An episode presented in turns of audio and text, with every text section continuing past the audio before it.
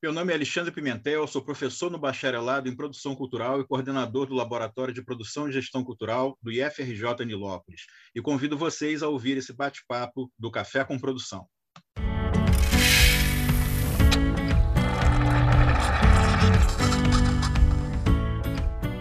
No episódio de hoje, iremos conversar sobre o que são direitos autorais e quais as implicações de não se levar a sério essa temática. Junto comigo aqui, a gente nesse bate-papo teremos a Camila Wolff, que é aluna do curso de Produção Cultural. Oi, gente, eu sou a Camila, eu tenho 25 anos, eu sou estudante de Produção Cultural do sétimo período, e a gente, no curso, a gente realmente tem muitas dúvidas em relação a direitos autorais, porque a gente tem essa matéria, mas ela é optativa e ela não é colocada para a gente em todos os semestres. Então, a nossa convidada de hoje especial vai ser a Carolina Bassim. Carolina é advogada, especializada em propriedade intelectual e proteção autoral, com experiência de atuação no suporte jurídico ao mercado de produção cultural, incluindo teatro, edição de livros, música, audiovisual e mídias digitais. Membro efetivo da Comissão de Privacidade e Proteção de Dados e da Comissão de Direitos Autorais, Direitos e Materiais e Entretenimento da OAB-RJ. Carolina, boa tarde. É, conta um pouquinho para a gente sobre você e sobre o trabalho que você desenvolve. Gente, primeiro, boa tarde. Quero primeiro agradecer o convite, né? Como você já, já descreveu aí, né? Eu, eu sou advogada. Na verdade, assim, eu gosto de dizer que eu sou atriz barra advogada, né? Porque acho que todo advogado que trabalha com essa área tem um pezinho na, na arte, né? Eu fiz a formação como atriz e como advogada e acabei aí migrando para atuar no, no suporte jurídico da produção de conteúdo como um todo, né? E aí, desde então, já trabalhei em alguns escritórios é, grandes na área e já de uns anos para cá tenho o meu próprio escritório e faço esse trabalho de suporte, né? Suporte jurídico, não só ao produtor, dentro do contexto de um projeto, por exemplo, como ao artista, como aquele que quer utilizar o conteúdo do artista, como a eventuais patrocinadores. Então, é, é eu acabo atuando dentro dessa, dessa grande cadeia produtiva, né? que é que é a produção cultural que tem várias interfaces né, e vários desdobramentos jurídicos. E é um prazer estar aqui hoje. Obrigado, obrigado. É, a gente está aqui na sequência, então. A Camila vai fazer uma pergunta, então, para você. Carolina, direitos autorais é um assunto super importante. Como eu disse, ele não é muito tratado no nosso curso, só sendo uma optativa. E eu queria que você falasse um pouco mais sobre os direitos autorais e sobre a Lei 9.610-98. Tá ótimo. Na verdade, assim, é, é, um comentário até preliminar. Ela, ela é optativa até nas faculdades de direito, né? O que eu acho, o que eu acho um, um grande engano, porque hoje, se a gente parar para pensar, o direito ele regulamenta as relações da sociedade e, e não há nada mais presente na nossa vida do que o consumo de conteúdo criativo né, produzido. Então, na verdade, o ter o conhecimento de direito autoral deveria ser algo tão, tão importante quanto qualquer outra área do direito. Né? O direito autoral ele ele está dentro de um grande guarda-chuva que é a propriedade intelectual, né? A propriedade intelectual é aquele ramo do direito que cuida é, de todas as invenções humanas, tudo, tudo que a mente e, e é, eu gosto até de falar a alma humana cria, porque até está na lei que, que o direito autoral protege as, criações do espírito. Né? Então, o, o direito de propriedade intelectual ele, ele é destinado a proteger toda a criação e invenção humana. Né? E ele é dividido em dois grandes setores, que é o direito autoral, que é o que a gente vai conversar aqui hoje, que é o que cuida justamente das criações de cunho artístico, né? da alma, do espírito, e o direito de propriedade industrial, né, que também está no campo da invenção, mas é aquela invenção que tem um caráter mais utilitário, né? E aí é que entram as marcas, as patentes, os modelos utilitários. Né? É importante também, aí daria uma outra conversa a gente falar sobre marca, que é uma coisa que é bastante da realidade da produção cultural também. Mas nesse papo aqui de hoje, direito autoral, vale também esclarecer né, que o direito autoral é, ele, ele é regido por essa lei que você falou, a 9.610. O, a propriedade industrial tem uma lei própria, né, que é a 9.279, de 96. E dentro do direito autoral, a gente vai trabalhar é, três ramos do direito, que é o direito de autor que é daquele que cria efetivamente, o direito conexo, muita gente confunde um com o outro, o direito conexo é aquele direito do intérprete, do intérprete musical, do ator, na hora que ele está ali é, encenando alguma coisa. Quer dizer, ele não necessariamente criou aquilo, mas ele é titular do seu direito próprio de interpretação, né? Então tem os direitos conexos ao autor, né? E dentro dessa lei também, curiosamente, tem é, os direitos ligados ao software, a criação do software, que a gente também definitivamente não vai falar aqui hoje, né? Mas é esses três ramos, digamos assim, direito de autor, direito conexo e software, eles estão dentro desse desse ramo que é o direito autoral, que é o que a gente vai conversar aqui hoje. Você podia falar um pouco para a gente dessa diferença entre direito patrimonial autoral, direito moral, é, para diferenciar um pouco, um pouco para a gente é, esses, essas categorias? Claro. Então, o direito autoral ele, ele tem, uma, tem uma discussão doutrinária muito grande da natureza dele, porque ele tem uma, ele tem, digamos assim, uma pegada bem patrimonial mesmo, ou seja, quando você cria uma obra, você pode usufruir, né? Fruir, dispor, vender, alugar. É igual como se fosse um bem material mesmo, né? Aquela obra ela te gera, digamos assim, um retorno material, físico e financeiro, né? Mas ao mesmo tempo, uma criação ela carrega dentro dela um pedaço da alma do autor, né? Existe ali um, um então ela tem um cunho também que a gente chama de direito da personalidade, direito pessoal né? Então, vejamos, vamos pegar aqui um exemplo. Vamos supor que eu crio uma música, uma canção, em homenagem à minha filha. Né? E essa canção ela vira um sucesso, ela vira abertura da novela da Globo. Né? Eu vou ganhar ali um royalty em cima daquilo, eu vou poder gerar dinheiro com aquela música. Mas existe um, um, uma, um direito meu sobre aquela música, que é um direito que a gente chama do direito da paternidade. Aquela música é uma criação minha, é uma cria minha.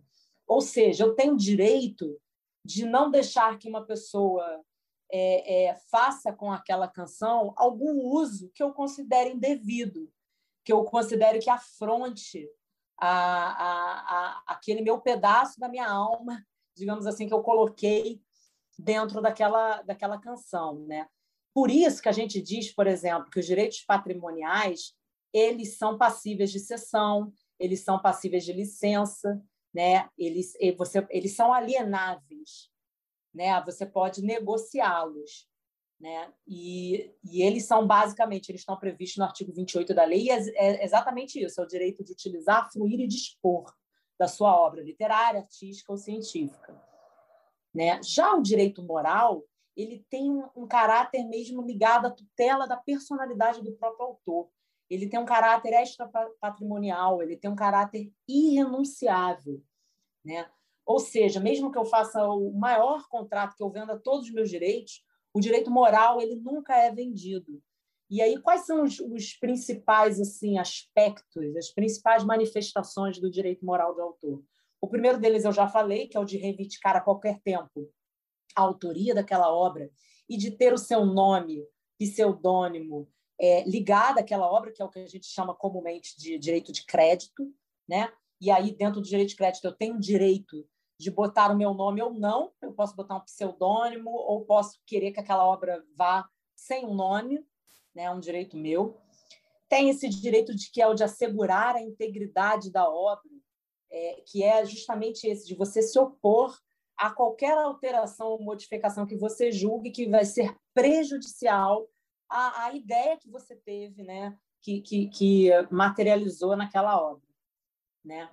E tem esse direito de retirar de circulação uma obra se eu considerar que aquele uso está sendo assim feito de forma que de alguma maneira afronte a, a reputação ou a minha imagem. Claro que isso assim no direito é, isso é muito subjetivo, né? Por exemplo, eu não posso firmar um contrato e vender os direitos da minha música e daqui a dois meses me dá na telha eu resolvo mandar tirar. Claro que assim tudo no direito, é, todo direito que é exercido, ele, ele tem que ser é, é feito um sistema de pesos e contrapesos de ponderação. Né? Há que se ter o bom senso, se respeitar o direito de terceiros. Não é assim, não é dar na veneta do autor ele manda tirar, não é isso. Mas é, é, é claro que assim é, é, é uma linha fina entre, entre o que você pode ou não fazer com a obra de autor, ainda que ele tenha te cedido. Porque é como se ele tivesse um vínculo eterno com aquela obra. Né? A obra ela está ligada à personalidade do autor.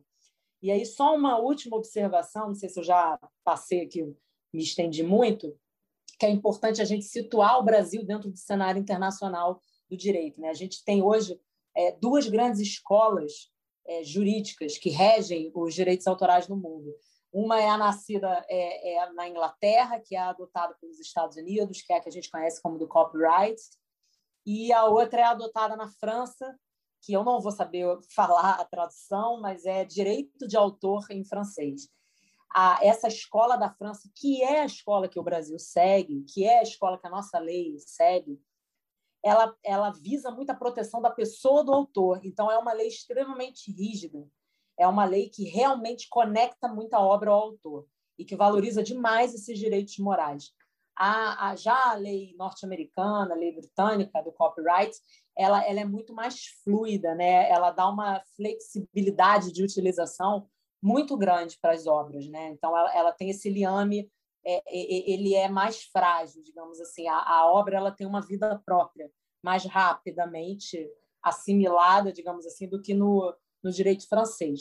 Mas, de todo modo, no Brasil, o que vigora é isso. Assim, é até importante a gente estar falando isso quando você for fazer um contrato de cessão de direitos, por exemplo, patrimoniais, você nunca cede o crédito, tá? O crédito ele é inalienável, então você sempre, para todo sempre, terá o direito de ter o seu nome ligado àquela obra. E se aquela pessoa para quem você vendeu aquele direito não colocar o seu nome, você pode, inclusive, entrar com uma ação, porque ele está é, infringindo um direito moral seu de autor. Uma dúvida frequente que tem é, na produção cultural para os produtores é saber o que, que não é protegido pela lei dos direitos autorais. Você podia falar um pouco sobre isso para a gente? Posso. É, na verdade, sim, a, a, lei, quando a gente vai ver lá, ela tem o rol do que é protegido, que é um monte de coisa, né? E aí, no rol do não protegido, ela já começa dizendo assim, que o que não é protegido são as ideias, né? Direito não protege ideia. E aí isso é uma discussão, de novo, né? tudo no direito é muito subjetivo. Vou dar um exemplo prático que eu sempre dou nas minhas aulas. Assim, você está numa mesa de bar com seus amigos, você tem ideia de um, você tem uma ideia de um roteiro, né? E aí você conta ali aquele roteiro naquela mesa. Se alguém dali pegar aquela ideia e materializar aquela ideia, transformar aquilo num roteiro, numa coisa e levar adiante, você infelizmente, você que deu a ideia não vai ter direito a nada, porque é isso. Né? O direito ele não protege a ideia. A ideia ela precisa se materializar. E aí é, é, tem que tomar um cuidado para não confundir. Materializar não significa que ela tem que virar um livro, porque essa, essa é outra confusão muito grande que as pessoas têm. Por exemplo, eu comprei um livro. É, comprei um livro, é meu o livro, certo? Aqui segurando meu livrinho. Posso tirar a cópia dele e sair distribuindo o livro? É meu, eu paguei lá, fui lá na Saraiva e comprei meu livro. Não, o que você comprou foi o bem corpóreo, o suporte que, que contém aquela obra literária. Né? O que é protegido pelo direito autoral é a obra literária, e não o bem corpóreo livre. Né? Então, assim, quando eu digo que o direito não protege a ideia que ela precisa é, ser incorporada, não significa que ela precisa ir para um bem corpóreo, material, suporte físico. Mas ela precisa ganhar um corpo de obra. Então, por exemplo, eu tenho uma ideia de um roteiro. Eu chego em casa, contei lá na mesa de bar ideia, chego em casa, anota os, os, bullet points, os pontos principais no guardanapo, na mesa de bar, chega em casa, senta na frente do seu computador e faz um, um, um argumento ali inicial, sabe? Um, esboço mesmo, um resumão do que você falou. Dá, dá um corpo para aquela sua ideia dita na mesa. Né? E aí, a partir dali, você manda para alguns amigos que você conhece é, de confiança é, manda é, é, por e-mail só para deixar registrada a data. É, assim, é, transforma aquilo em algo material, para que aquilo saia do campo das ideias e vire uma obra. Aí vai falar assim: ah, então quer dizer, Carol, que eu tenho que registrar para ter o direito? Isso é outra confusão. Não. É, a marca, como eu falei lá, lá no início, a marca, sim, o direito da marca ele nasce com registro. O direito autoral, não. Ele nasce com o nascimento da, da, obra. O que o registro faz é que ele comprova a anterioridade. Então, por exemplo, se amanhã ou depois alguém vir discutir comigo, pô, mas essa ideia aqui já era minha, eu, eu, eu já tive. Eu posso provar que eu tive essa ideia há muito tempo atrás, que eu transformei ela numa obra, que aqui, ó, eu registrei. Aqui, ó, eu mandei esse e-mail aqui para os meus amigos. Hoje em dia, a gente tem várias formas de você registrar online é, é, conteúdos, né? Então, assim, eu me alonguei um pouco nessa parte da ideia, porque é a que gera a maior dúvida. Mas o que, que mais que, que, que o direito autoral não protege? Procedimentos normativos, sistemas, é, é, por exemplo, um formulário em branco, um esquema, um plano, que tem que ter um conteúdo criativo, entende? Para que seja uma, considerada uma obra autoral. Então, um, um checklist de regras, um formulário para preenchimento, um esquema, ele não é protegido. Né? É, leis, textos normativos não são protegidos, até porque a ideia justamente é ser que tenha ampla difusão. Né? Então, informações de uso comum, cadastro, calendário, agendas. Atenção, tá? Não é protegido pelo direito autoral, mas é protegido, por exemplo, cadastro é protegido pela Lei Geral de Proteção de Dados. Aí é um outro papo. Mas, assim, do ponto de vista do direito autoral, é isso. Isso são as coisas que não são é, protegidas. Muito legal. Uma outra pergunta que também fica com a gente muito é que com essa chegada das redes sociais, com a gente se aprofundando ainda mais dentro da internet, é, a produção de conteúdo se tornou cada vez mais comum, né? E como é que a gente trata essa produção de conteúdo, os direitos autorais envolvidos nisso, a gente pegando coisas na internet, imagens, como é que se dá essa relação com os direitos autorais?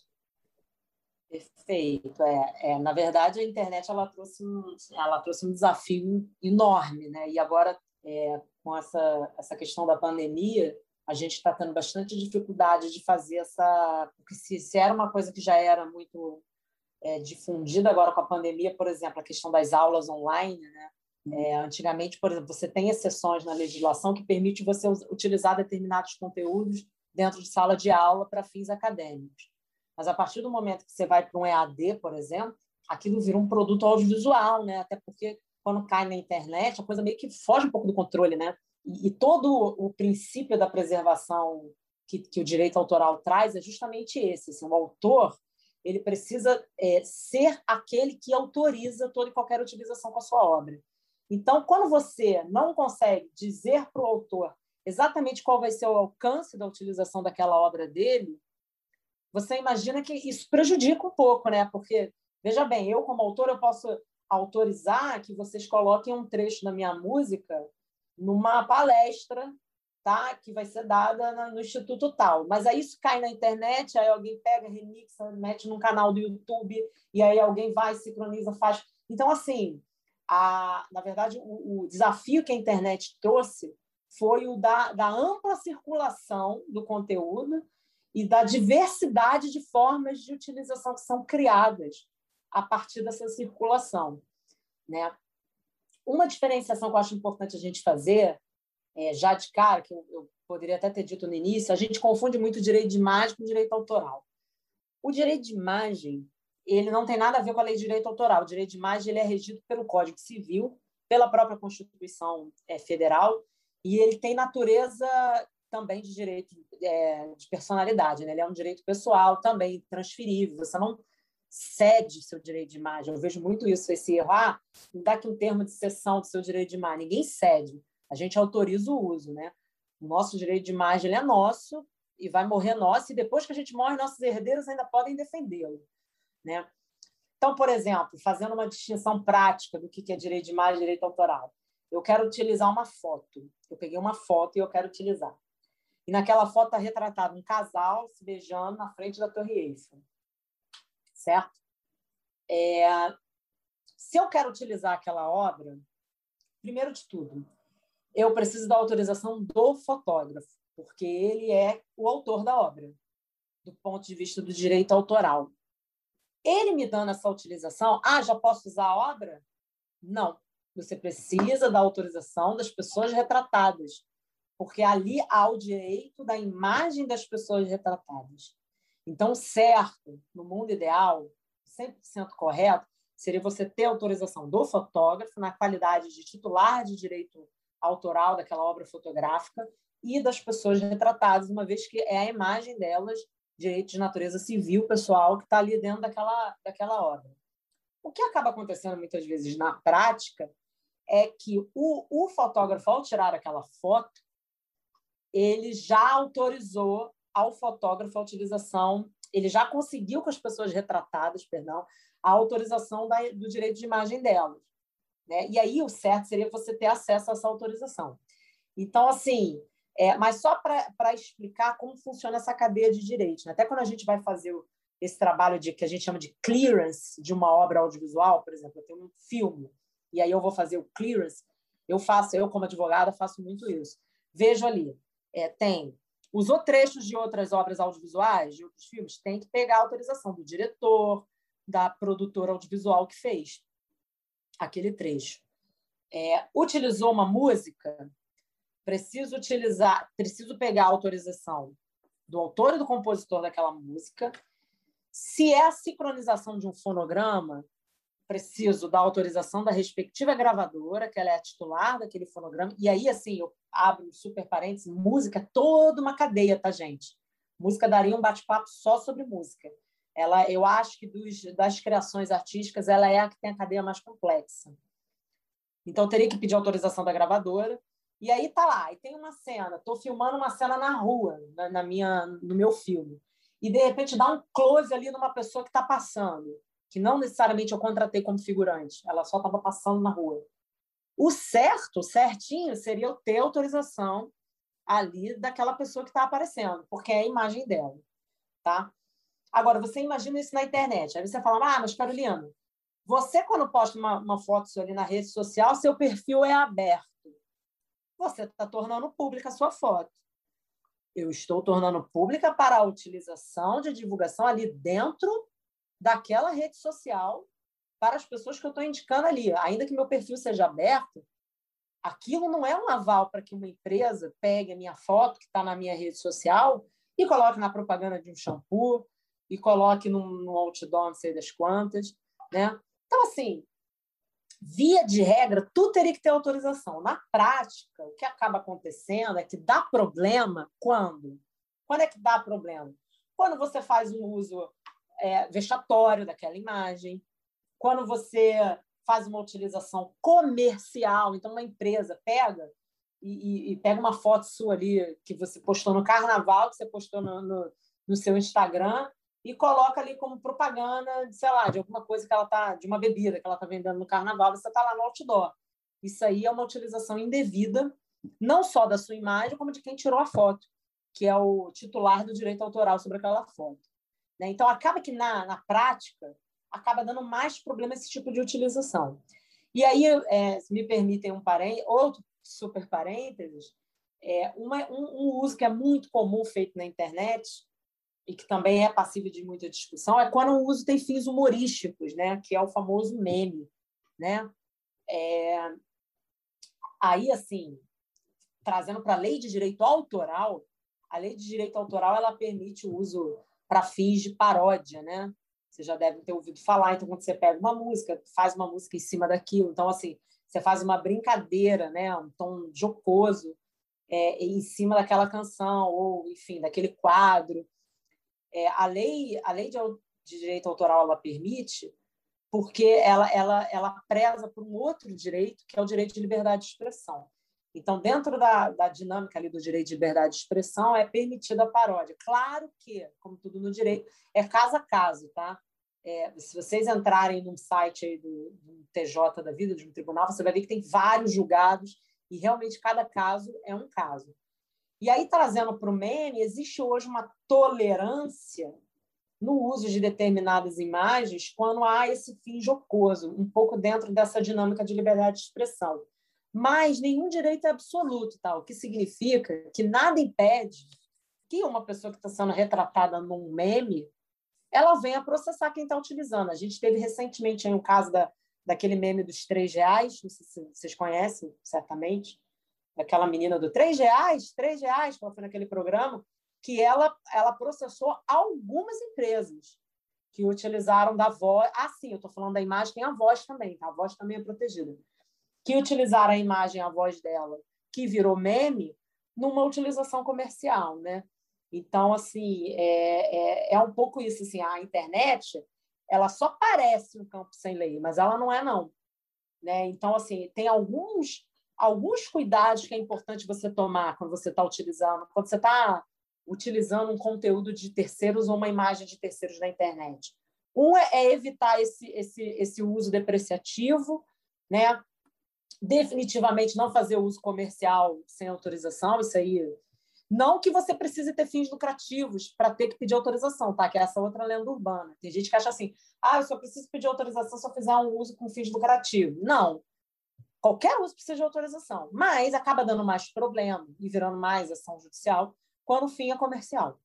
Então, assim, não fazer uso comercial sem prévia autorização, não fazer uso depreciativo. Sempre que for usar, ter aquela cortesia de, de, de perguntar antes se pode usar, se é uma pessoa que você conhece. Sempre dar crédito, sempre dar crédito. Ainda que você não saiba exatamente quem tirou aquela foto, você viu no perfil, marca o perfil de onde você tirou aquele. Estou falando agora especificamente de rede social. Você tirou do perfil do Mídia Ninja? Você tirou do perfil, sei lá, do Razões para Acreditar, que é uma página que eu amo? Você, na hora que você for repostar aquilo, marca, marca, bota o crédito, né? bota aquele disclaimer básico. Gente, não consegui marcar aqui o fotógrafo da foto, mas se alguém souber, me avisa para eu marcar. Então, ter, ter esse tipo de cuidado é sempre é, é saudável nas redes sociais e na internet.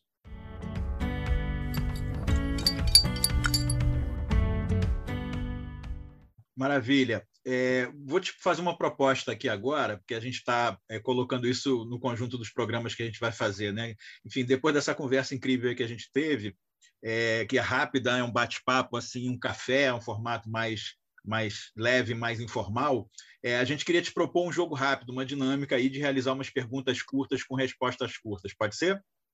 Pode, claro. Então vamos lá. Sou DJ nas festas de família tenho que pagar direitos autorais? Isso aí é uma discussão, gente, porque assim, nada no direito a 2 mais 2, né? Impressionante, é igual a 4. Pode ser 5, 3. É, o, o, lá na lei de direitos autorais, tem as hipóteses que falam assim: olha, isso aqui não é ofensa ao direito autoral, então isso aqui você pode é, é, utilizar sem fins lucrativos. Tá? Oh, perdão, você pode utilizar sem pedir autorização.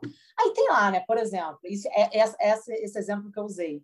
Quando você vai utilizar estritamente para fins acadêmicos dentro de um estabelecimento de ensino, ou o famoso pequenos trechos, quando aquilo não prejudica a, a obra original, ou quando você vai fazer é, é, utilizar aquela obra como uma citação, enfim, tem lá as, as, as exceções. E uma das exceções fala assim: que você pode fazer representação teatral ou execução musical quando ela é realizada no recesso familiar. E aí, você que lute para entender o que a lei quis dizer com isso. Porque, assim, a meu ver, tá? A meu ver, uma festa de família é um recesso familiar. Agora, se você tem uma família que nem a da, das Kardashians, entendeu? Se você vai pegar a sua festa de família, tu vai fazer uma live, tu vai jogar na internet, se você é uma blogueira que está fazendo um casamento, é, bomba... aí deixa de ser recesso familiar, entende? Então a gente tem é, tem muitas discussões no âmbito judiciário sobre casamento, por exemplo. E aí, é, é, se música que toca em festa de casamento precisa pagar a execução pública, precisa pegar, pagar ECAD, hoje é o um entendimento é que sim, porque é um evento social, mais do que um recesso familiar. Agora, ali, dentro da minha casinha, eu, tenho, eu, tenho, eu vou fazer uma festa íntima, entendeu? E você é o DJ ali da tua família. Aí depende, entendeu? Depende do. do se, se tá mais para recesso familiar, ok, não precisa. Agora, se você vai fazer daquilo um evento social, e hoje com as redes sociais e com a ampla divulgação da internet, já pegando uma carona na pergunta anterior, aí, em tese, você teria que pedir autorização, sim. Tá certo, obrigado. É, talvez esse seja um dos temas mais difíceis de fazer esse bate-volta rápido, né? exatamente pela complexidade aí do tema. É, mas eu, a gente vai tentar aqui ver se, se funciona. Né? Vamos lá. É, eu vou fazer um cineclube aqui na faculdade, no espaço do, do, Instituto, por exemplo. Eu tenho que pagar direito autoral para exibir um filme? Então, já o Cineclube, se não vai ter, se não vai para nenhuma plataforma de AD, né, se não vai para nenhum formato online, vai ser feito dentro da escola, dentro do estabelecimento, dentro da faculdade, e tem ali um fim acadêmico, o meu entendimento é que não, que não precisa, porque aí eu acho que está claro é, é, é, que está ali com uma finalidade acadêmica, né? Agora, se, se pode dar algum tipo de confusão, por exemplo, é aberto ao público, assim, é um cineclube que vocês divulgam lá nas redes sociais e pode aparecer qualquer pessoa, ou é uma atividade estritamente didática para os alunos da, da, do tal curso? Entendeu? Se é uma coisa ali que está dentro da grade acadêmica, a gente considera. É igual um professor que passa um filme dentro de sala de aula, ele não precisa pedir autorização nenhuma. Um cineclube, se está dentro de uma proposta acadêmica, dentro de uma instituição e é voltado ali para aqueles alunos, eu entendo como uma atividade acadêmica. Só que se, se vai virar uma atividade aberta a público, aí já vira uma outra coisa, entendeu? Se for uma atividade de extensão, por exemplo, aberta a um público mais amplo, no seu entendimento, teria que pedir. No meu entendimento, teria que pedir, embora acho pouquíssimo provável de dar, de dar um problema, sabe? Mas, assim, é, é, no meu entendimento, teria que pedir mas é, é, a, a, chance de dar um problema é muito pequena, ainda mais se não tiver uma, uma projeção, uma proporção muito grande. Né? Mas eu não posso dizer que estaria assim, 100% abarcado na, na exceção legal, entendeu? Vamos lá. É, fui processado por uso indevido e não tenho direito, não tenho como pagar pelos direitos autorais. O que eu faço? É, aí geralmente tirar de circulação já resolve, né? A menos que você, com esse teu uso indevido, você tenha ferido algum outro direito. Né? Então, por exemplo, se você com esse teu uso, no período que você utilizou indevidamente, você oferiu algum tipo de lucro, aí provavelmente você vai ter que devolver parte desse lucro. Se você é, fez um uso indevido assim e, e trouxe algum tipo de dano é, é, a, a, fez alguma ofensa à honra, enfim. A gente vê aí vários casos né, de, de condenações, mas é importante assim a gente lembrar que são casos assim, que acabam acontecendo com pessoas mais públicas e notórias. Né? Uma coisa é eu chegar ali, eu na fila do pão, quem sou eu, falar alguma coisa. Outra coisa é um youtuber com um milhão de seguidores falar alguma coisa no canal dele. Tudo, tudo é a projeção, né? Mas, assim, é, se você, com, a, com essa tua utilização, feriu outros direitos, pode ser que o juiz ali, na, na análise daquele caso, ele arbitre ali alguma indenização para fins de dano moral. O Brasil não é um país que arbitre indenizações muito altas de direito moral. Tá? A gente não tem como, por exemplo, nos Estados Unidos, isso é uma prática um pouco mais comum. Assim, as, as indenizações lá são exorbitantes. Mas tem, não vou dizer que não tem. Aqui tem, a gente tem acompanhado aí na internet alguns casos de pessoas que falaram demais, falaram que não deviam e estão tendo que pagar. Né? Então, assim, é, mas para o uso em si da obra, pô, fiz um trabalho ali, fiz um projeto e inseri uma obra ali, não pedi autorização, não tenho como negociar com aquele titular, ele não quer, não tenho grana para pagar, acho que a providência número um é tirar aquela obra de circulação, né? Ou editar o teu produto final de modo que você retire aquela parte ali que está dando aquele problema.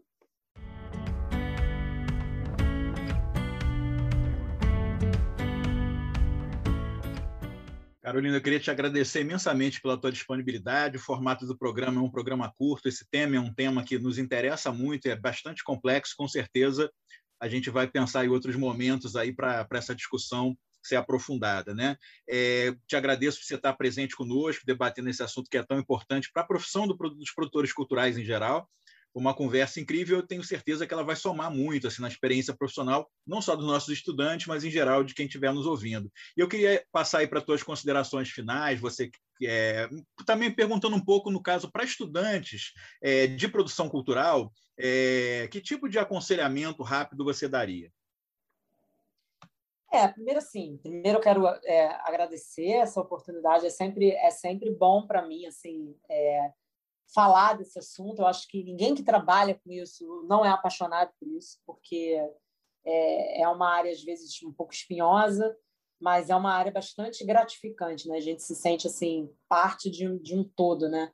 E eu acho que esse momento que a gente está vivendo, a gente nunca é, enxergou com tanta clareza a importância da produção do conteúdo criativo, das artes, né? O quanto realmente é alimento para a alma. E fazer parte disso é muito é muito gratificante. É, sem dúvida é um assunto extenso, a gente teria aqui muitos detalhes para conversar. Eu estou super à disposição para outros encontros e dúvidas, enfim. E a minha, a minha orientação, digamos assim, a minha dica, hoje a gente tem é, conteúdos bem bacanas, assim, a gente tem muitos podcasts até voltados para a área de autoral, a gente tem artigos, né? a gente tem muitos é, profissionais hoje, assim, é, direito autoral há 20 anos atrás, era ainda uma área muito obscura no direito, digamos assim, uma área pouco explorada. Quem, quem tinha advogado de direito autoral eram as grandes gravadoras, as grandes emissoras. Hoje não, né? Hoje uma pessoa que pega uma câmera e, e posta um vídeo no YouTube, se bobear, ela já tem alguém ali é, é, auxiliando ela no direito autoral, né? Então, hoje a gente tem aí vasta produção de conteúdo sobre o tema, né? Eu acho muito importante o produtor cultural, sim, ele está ciente, porque o produtor cultural ele é a grande liga, é, ele é a grande cola que, que junta todos esse, todo esse quebra-cabeça do conteúdo. Ele é o cara que vai falar com o artista lá na ponta, ele é o cara que vai atender ao público, ele é o cara que vai é, é, cumprir com as contrapartidas acordadas ali com o patrocinador. É, ele é o cara que é a cola. Então, assim, para ele saber como funciona é, essa relação é, é, fundamental, né? Então, eu acho que é um conhecimento assim é, se é optativa na sua faculdade, faça, opte por, por esse conhecimento. Se você não tem essa oportunidade dentro da sua formação acadêmica, busque extra-academicamente. Assim. Mas é, é um tema que, sem dúvida, só vai somar. E é isso, né? Se a gente faz o direito autoral ser respeitado, a gente faz o profissional, o artista ser bem remunerado. E o artista sendo bem remunerado, ele vai continuar produzindo. Né? Então, é, é, o direito autoral, na verdade, ele é uma quase que uma ferramenta de sobrevivência da própria produção da cultura. Né? Muito mais do que, ai, que chato, eu tenho que saber se eu tenho que pedir autorização a pagar. Mas se a gente entende que aquilo dali é, é, é, é o combustível, é, é o fomento, é o que alimenta a produção daquele conteúdo, é do interesse de todos que o artista receba bem. Né, que ele ganhe pelo que ele produziu. Né? Então, é, é meu, a minha dica é essa. Muito obrigada, Carolina. Muito obrigada a todo mundo que está aqui ouvindo a gente. E nos acompanhem nas redes sociais para saber os próximos episódios. E até a próxima.